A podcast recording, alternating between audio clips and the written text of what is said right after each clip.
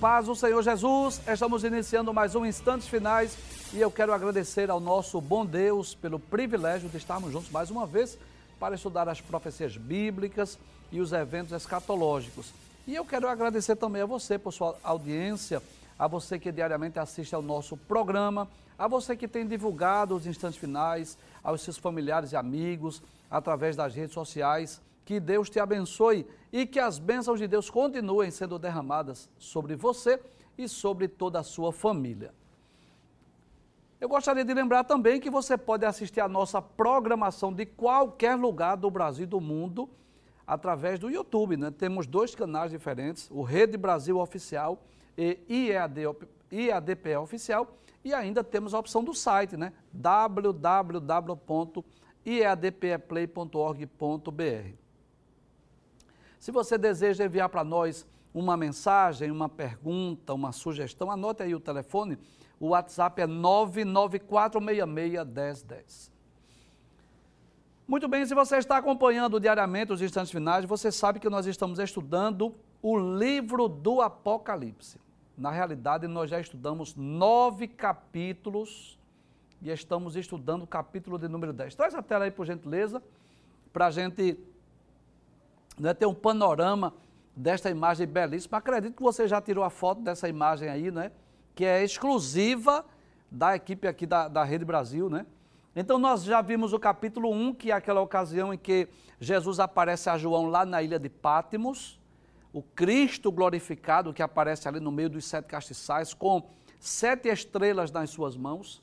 Estudamos os capítulos 2 e 3, esses dois capítulos maravilhosos que descreve aquelas sete cartas enviadas às igrejas da Ásia Menor. Explicamos o capítulo 4, que maravilha, né? Aquele, aquela visão. João viu uma porta aberta no céu e a voz disse: Subi cá.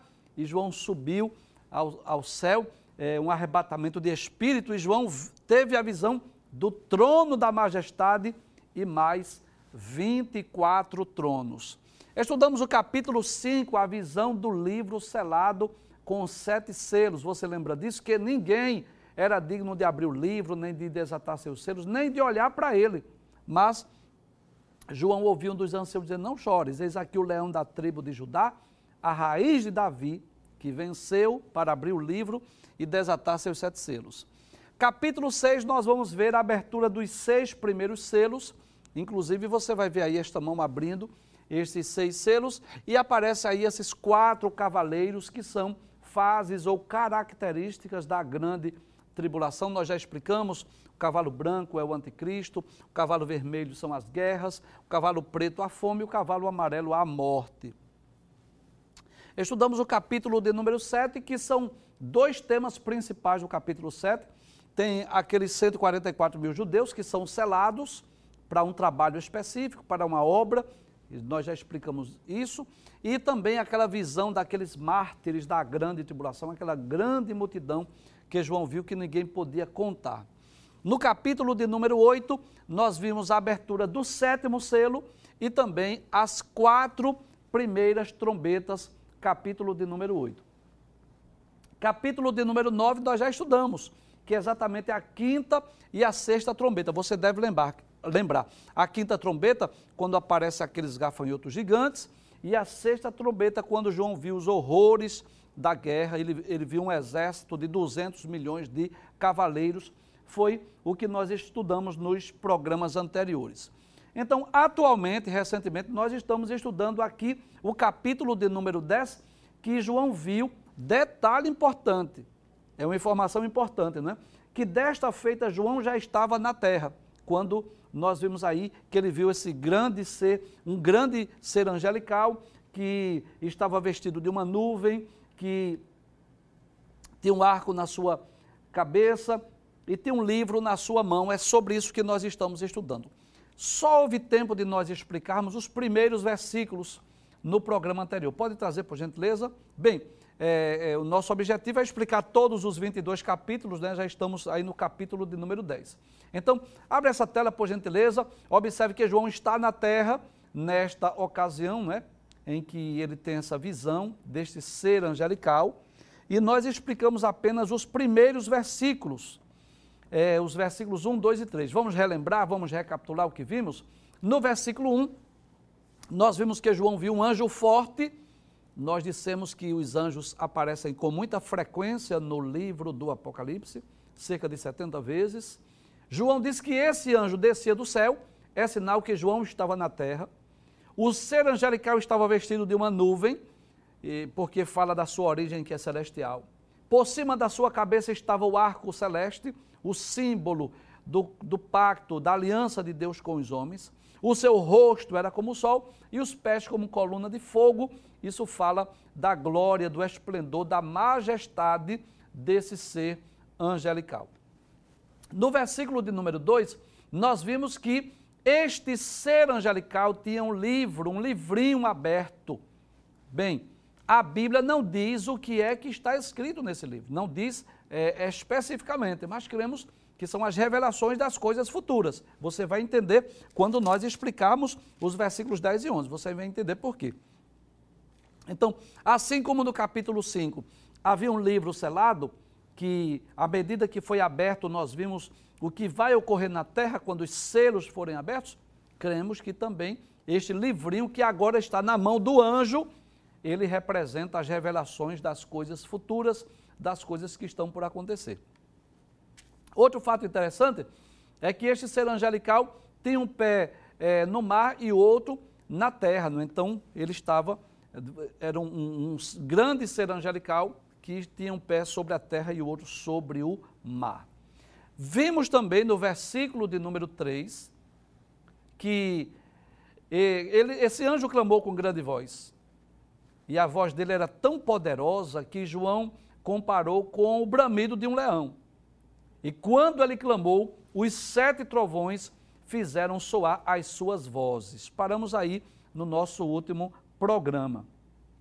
Então, nós vamos perceber, pode trazer a tela, por favor, quando nós lemos o livro do Apocalipse, que os trovões geralmente são manifestações da ira, do julgamento divino sobre a terra. É claro que existem os trovões que são naturais, não confunda, por favor.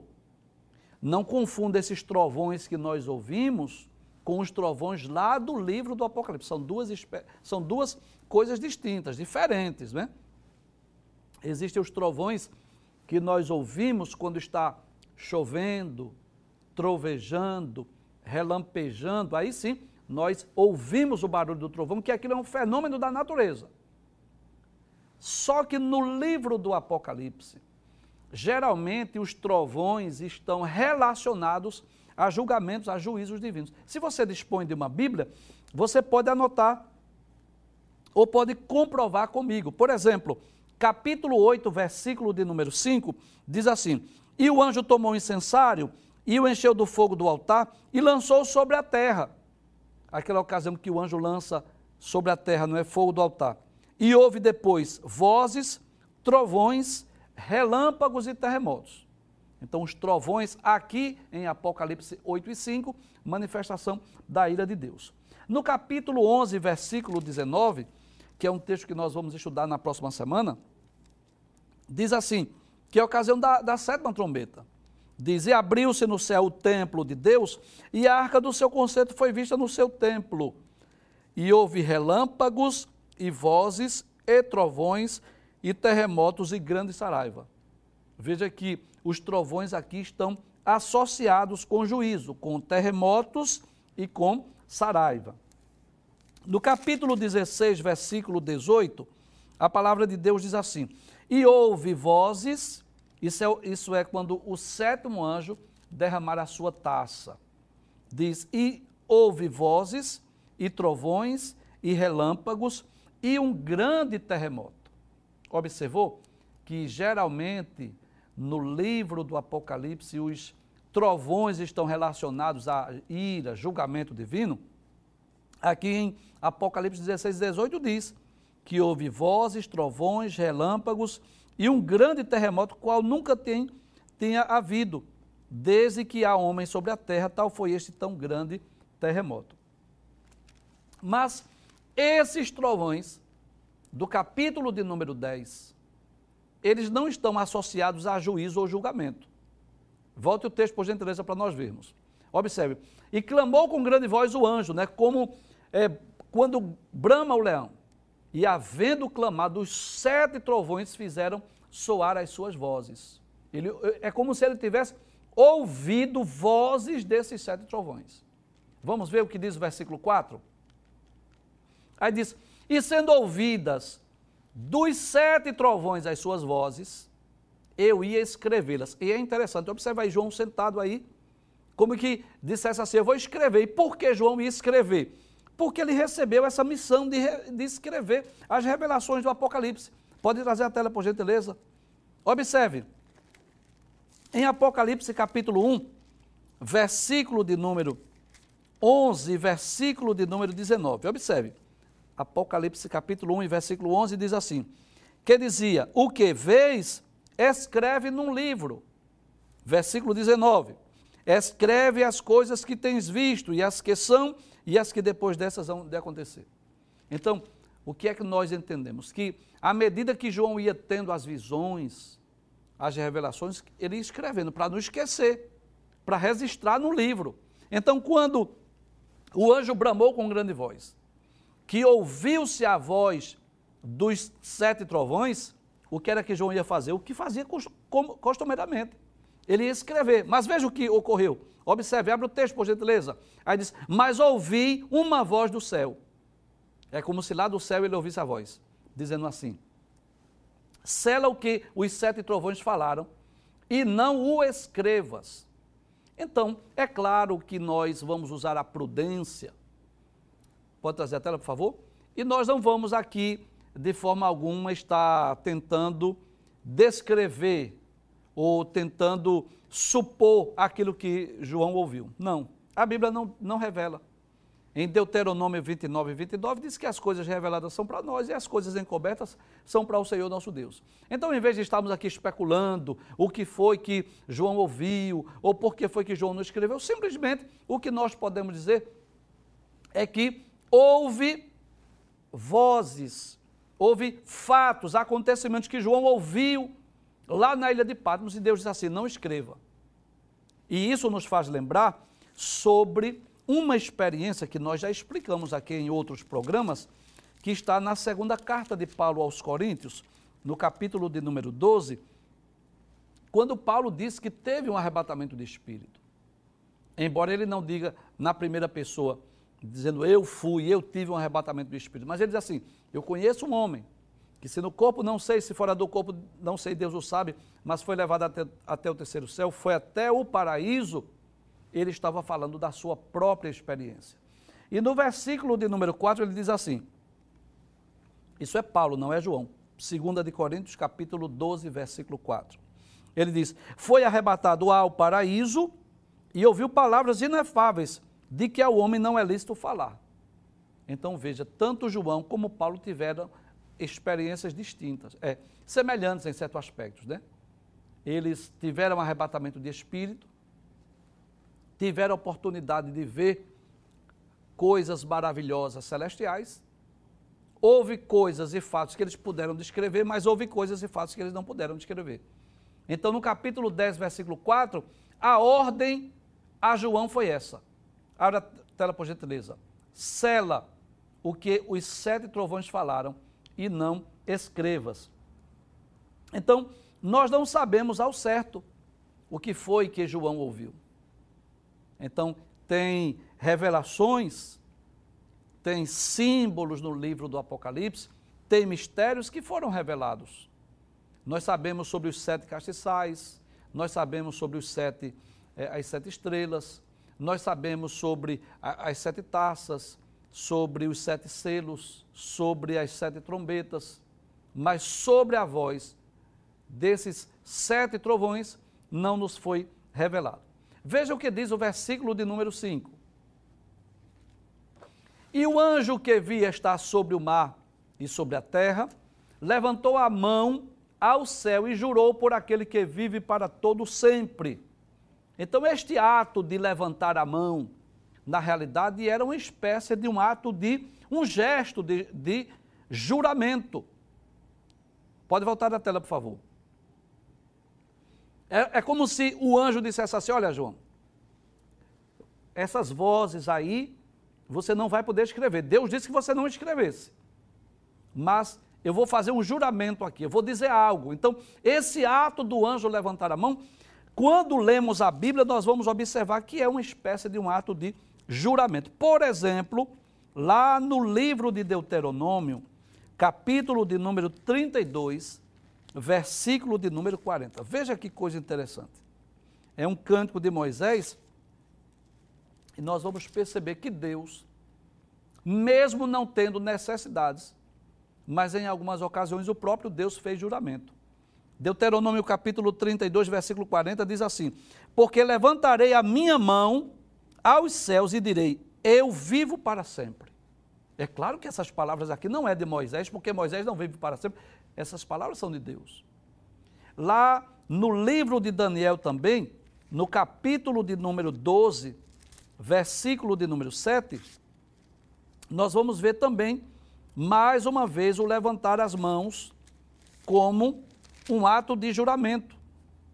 Daniel, capítulo de número 12, versículo de número 7, se você dispõe de uma Bíblia, acompanhe a leitura desse texto. Capítulo 12, versículo 7.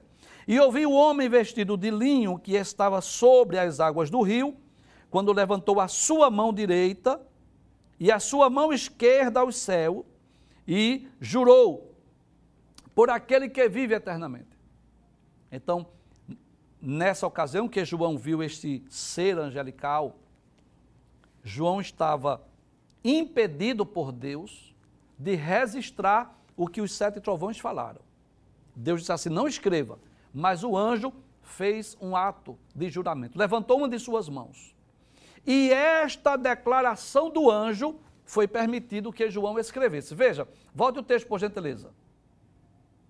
Aí diz: E o anjo que via estar sobre o mar e sobre a terra levantou a mão ao céu e jurou por aquele que vive para todo sempre.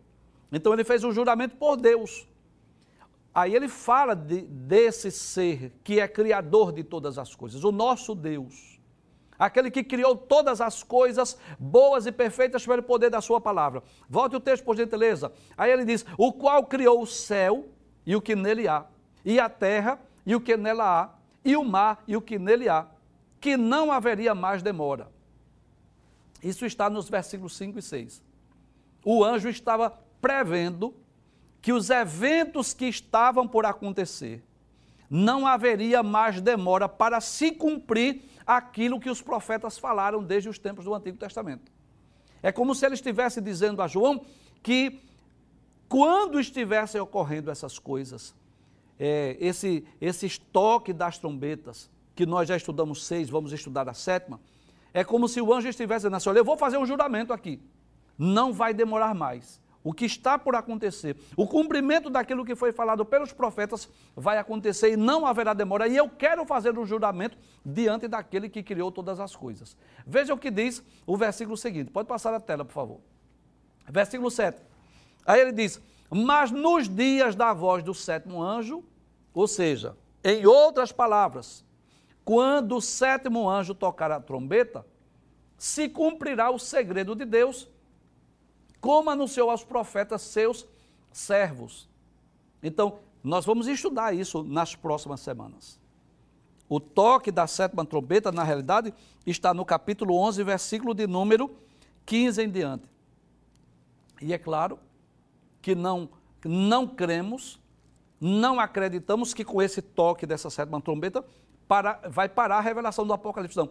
Tem muitos fatos que vão acontecer. O que é que vai acontecer depois que o sétimo anjo tocar a sua trombeta? Virão os sete anjos com as sete taças. Virá a destruição da Babilônia, inclusive duas Babilônias. A Babilônia no sentido físico e a Babilônia no sentido espiritual, que está nos capítulos de número 17 e 18.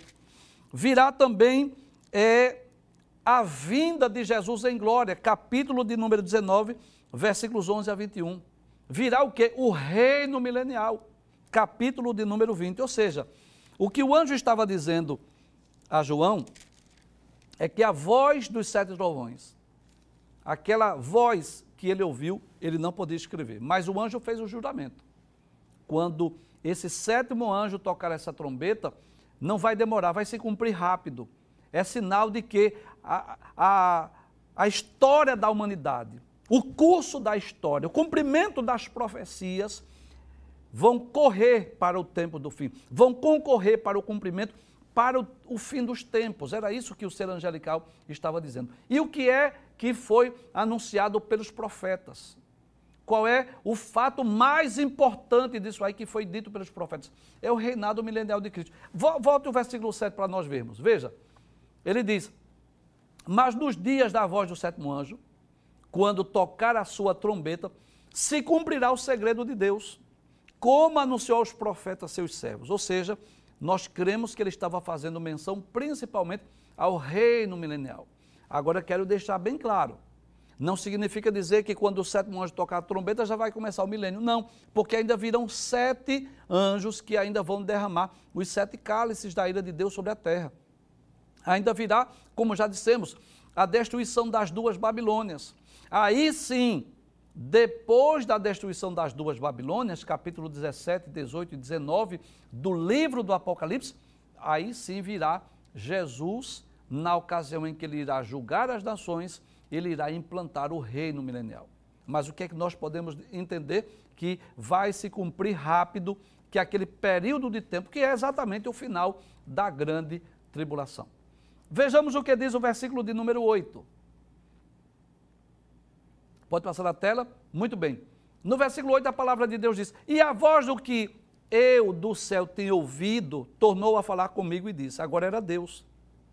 Agora não era mais o ser angelical. A voz que João ouviu foi a voz de Deus. E o que foi que Deus disse? Disse: Vai e toma o livrinho aberto da mão do anjo que está em pé sobre o mar e sobre a terra. Ou seja, João recebe agora uma tarefa: pegar esse livrinho que estava na mão do anjo. E para que João vai pegar este livrinho? Veja o que diz o versículo de número 9. Para que João vai pegar esse livrinho? Era para ler? Não diz: E fui ao anjo dizendo: Dá-me o livrinho. E ele disse: Toma-o e come-o. E ele fará amargo o teu ventre, mas na tua boca será doce como mel. Então, essa não é a primeira vez em que um servo de Deus recebe uma missão de comer um livrinho. Eu não sei se você lembra, mas lá no livro do profeta Ezequiel, Ezequiel foi um profeta contemporâneo de Daniel, Daniel profetizou para quem estava dentro do palácio lá em Babilônia, e Ezequiel profetizou para aqueles que estavam às margens do rio Quebar. E Deus também tinha dito a Ezequiel que ele deveria comer esse livro. Claro, e nós entendemos que não é comer o livro no sentido literal, não é um livro físico que ele deveria ler. Mas esse livro representa o quê? Representa a palavra de Deus, a revelação de Deus, as coisas que estavam por acontecer. Observe, Ezequiel capítulo 2, versículo de número 8 em diante diz assim: Mas tu, ó filho do homem, ouve o que eu te digo. Não sejas rebelde como a casa rebelde, abre a boca e come o que te dou. Era Deus dizendo a, ao profeta Ezequiel. Versículo 9.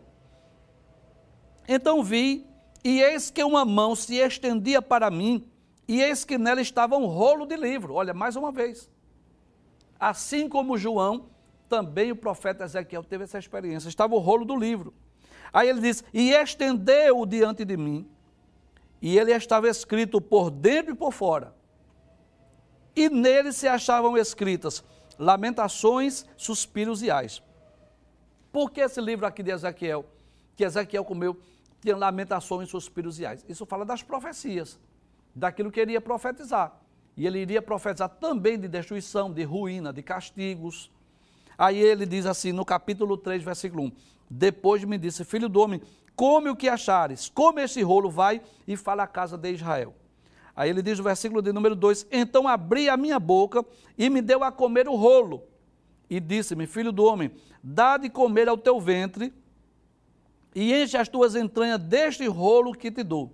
Então comi e era na minha boca doce como mel. Então veja que embora que aquele livro que foi dado a Ezequiel tivesse lamentações, suspiros e ais, mas ele disse que quando comeu aquele livro, na sua boca era doce como mel. Isso fala exatamente da palavra de Deus. A Bíblia Sagrada, ela é comparada com um alimento. Foi o próprio Jesus quem comparou a Bíblia com um alimento, claro, fazendo menção a uma profecia do Antigo Testamento, né? Lá na ocasião em que Jesus foi é, tentado por Satanás, Evangelho de Jesus, escrito por Mateus, capítulo 4, versículo de número 4, Jesus disse: Está escrito, nem só de pão viverá o homem, mas de toda a palavra que sai ou que procede da boca de Deus. Jesus compara a palavra de Deus com um alimento.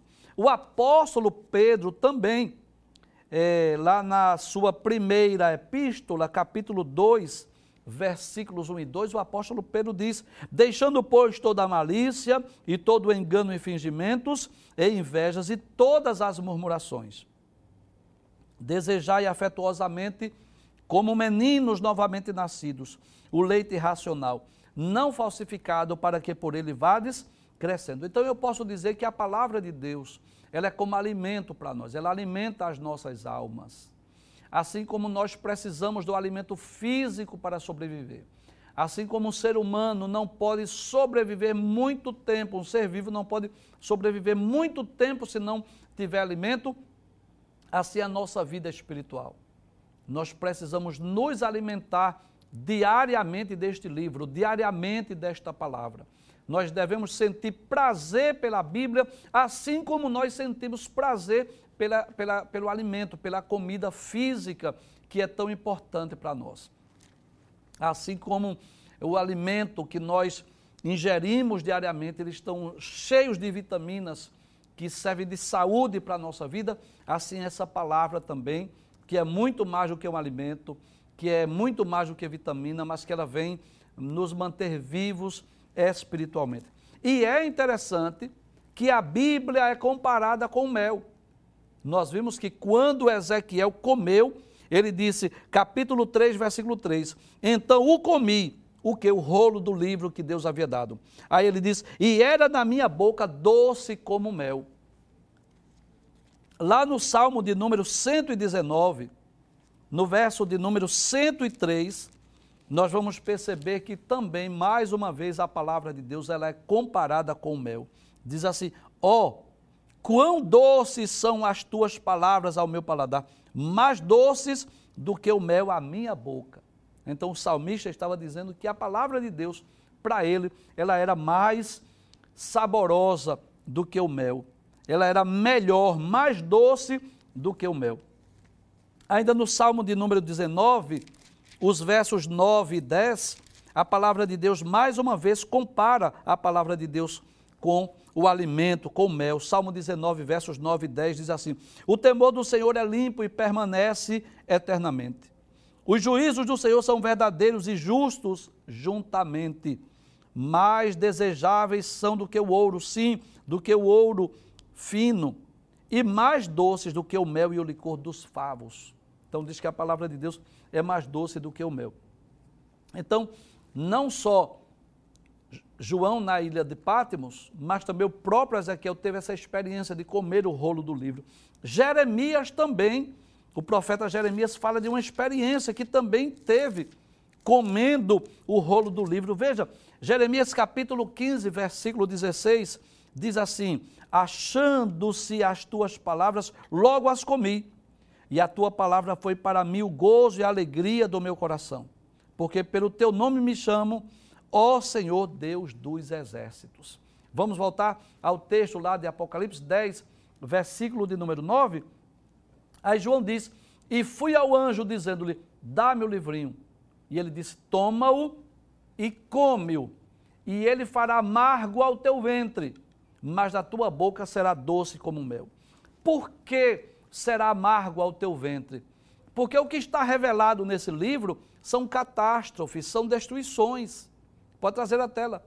Então, se você perceber, nós vamos observar lendo não é, é, o livro do Apocalipse, a partir do versículo do capítulo de número 10, que virão as duas testemunhas que serão perseguidas, que serão mortas, que seus corpos estarão é, em praça pública, nós vamos ver que quando for tocada a sétima trombeta, haverá trovões, terremotos, grande saraiva. No capítulo 12 fala da descrição da mulher e o grande dragão, o dragão que com muita fúria desceu à terra, com a terça parte dos seres angelicais. Capítulo de número 13 fala das duas bestas, o anticristo e o falso profeta. É, capítulo de número 15 e 16 fala das últimas pragas, das sete taças, do cálice da ira de Deus. Capítulo 17, 18 e 19 vai falar sobre a destruição das duas Babilônias. Por isso que a palavra de Deus diz que no ventre de João aquilo era amargo. Ou seja, João iria escrever, ele iria ver coisas ruins, catástrofes, destruições. Mas ele diz que na sua boca, no ventre era amargo, mas que na sua boca era doce como o mel. Vejamos o que diz o versículo de número 10. Aí ele diz: E tomei o livrinho da mão do anjo e comi-o, e na minha boca era doce como mel. Veja que coisa interessante. Tornou-se doce na boca. E havendo comido, o meu ventre ficou amargo. Veja que coisa interessante. O ventre amargo por conta das catástrofes, das destruições, dos juízos, dos julgamentos, daquilo que estava por vir, por acontecer.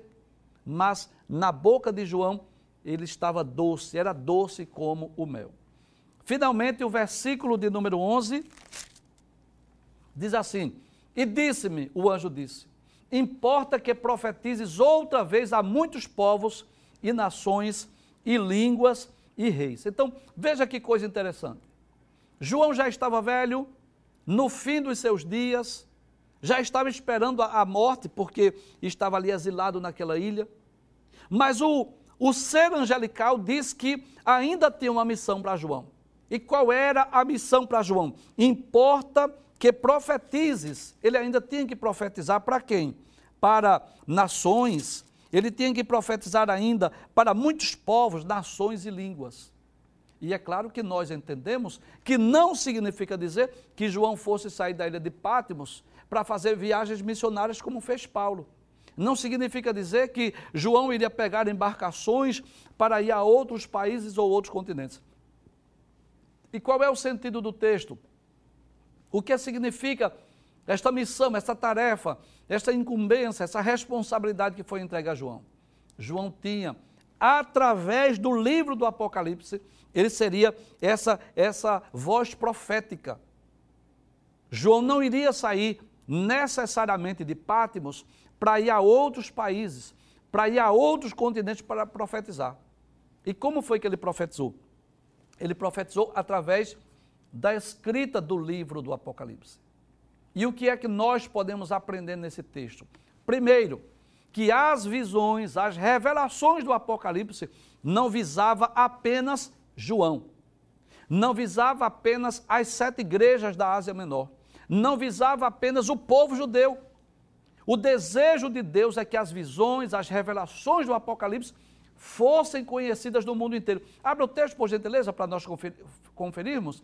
Aí diz: Importa que profetizes outra vez a muitos povos e nações e línguas e reis. Então, é como se o anjo estivesse dizendo assim: Olha, João, você não vai sair de Pátimos, mas você vai ter muitas visões ainda. Haverá ainda muitas revelações. Ainda não cessou as revelações, João. É como se ele estivesse ainda, digamos assim, na metade das revelações. Ainda tem muita coisa que você vai ver, que você vai presenciar, que você vai escrever. E este livro, ele será preservado. Este livro será traduzido. Este livro vai ser inserido no cano das Escrituras. E este livro vai ser divulgado, anunciado. Você vai profetizar a muitos povos, muitas línguas, muitas nações. Então isso nos ensina que o desejo de Deus, que a vontade de Deus é que esta profecia, que o livro do Apocalipse, que a revelação de João lá na ilha de Patmos, ela seja difundida, ela seja divulgada. Eu não tenho dúvida disso. Que quando nós, não é, é o nosso pastor, a Rede Brasil, toda a equipe da Rede Brasil é, firmou esse objetivo de nós estarmos aqui comentando o livro do Apocalipse. Eu não tenho dúvida que o mais interessado nisso é Deus. Deus deseja que nós conheçamos, Deus deseja que nós tomemos conhecimento das revelações do Apocalipse. Outro fato interessante que nós podemos observar aqui é que é, João disse que quando comeu aquele rolo do livro que o ser angelical lhe entregou, aí ele sentiu a boca doce, mas o ventre estava amargo. Na boca dele era doce como mel, mas no seu ventre era amargo. E eu posso dizer isso. Embora a palavra de Deus seja viva, eficaz, poderosa, seja alimento, ela seja mais doce do que o mel, ela seja desejável, ela seja necessária, ela seja importante para a nossa vida espiritual, para nós conhecermos as coisas que estão, estão por acontecer. Mas eu não tenho dúvida disso que existe nessa palavra não só as bênçãos de Deus, não só as promessas de Deus, não só as revelações acerca do céu, das coisas maravilhosas, da nova Jerusalém que estão reservadas para os salvos do futuro. Mas também nessa palavra estão as lamentações, os suspiros, os ais, as destruições, o julgamento, o castigo, enfim, estão também uma série de juízos e julgamentos que serão derramados sobre a terra num futuro próximo, durante o período sombrio da grande tribulação. Então nós vamos perceber aqui que João recebe essa missão: comer o rolo do livro, com certeza, escrever, descrever as revelações, descrever as visões, porque Deus ainda tem o propósito que João, mesmo velho, mesmo idoso, cansado, lá na ilha de Patmos, mas que as suas palavras, que este livro, que essas revelações chegassem ao nosso conhecimento. Mas o maior objetivo, o maior propósito de Deus, não é apenas que nós conheçamos este livro, essas visões, essas revelações. É importante conhecermos, mas o mais importante é nós estarmos preparados para as coisas que vão acontecer. É nós temos a certeza que aquilo que está predito nas profecias bíblicas terão o seu cumprimento em um futuro próximo. E o que é que nós devemos fazer diante das revelações de tantas destruições, de tantos juízos, de tantos julgamentos, de tantas catástrofes que virão sobre o mundo no futuro próximo? O que é que nós devemos fazer? Nós devemos receber Jesus como nosso Salvador pessoal para termos a certeza, a garantia de uma vida eterna, de uma eternidade feliz e segura com Deus no céu. Temos a certeza que um dia nós seremos arrebatados desse mundo e teremos o privilégio de desfrutarmos da presença de Deus. Um dia nós estaremos no céu com Cristo, com os seres angelicais nós estaremos com os profetas, os patriarcas, os apóstolos. Nós teremos a oportunidade de estarmos em corpos gloriosos e incorruptíveis, de habitarmos da nova Jerusalém.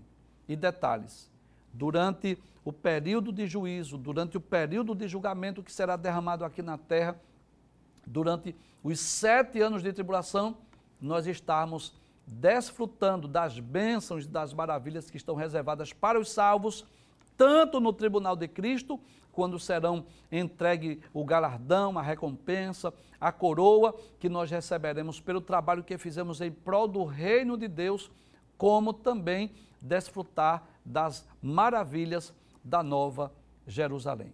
Se você ainda não é cristão, se você não é evangélico, receba Jesus como seu Salvador pessoal.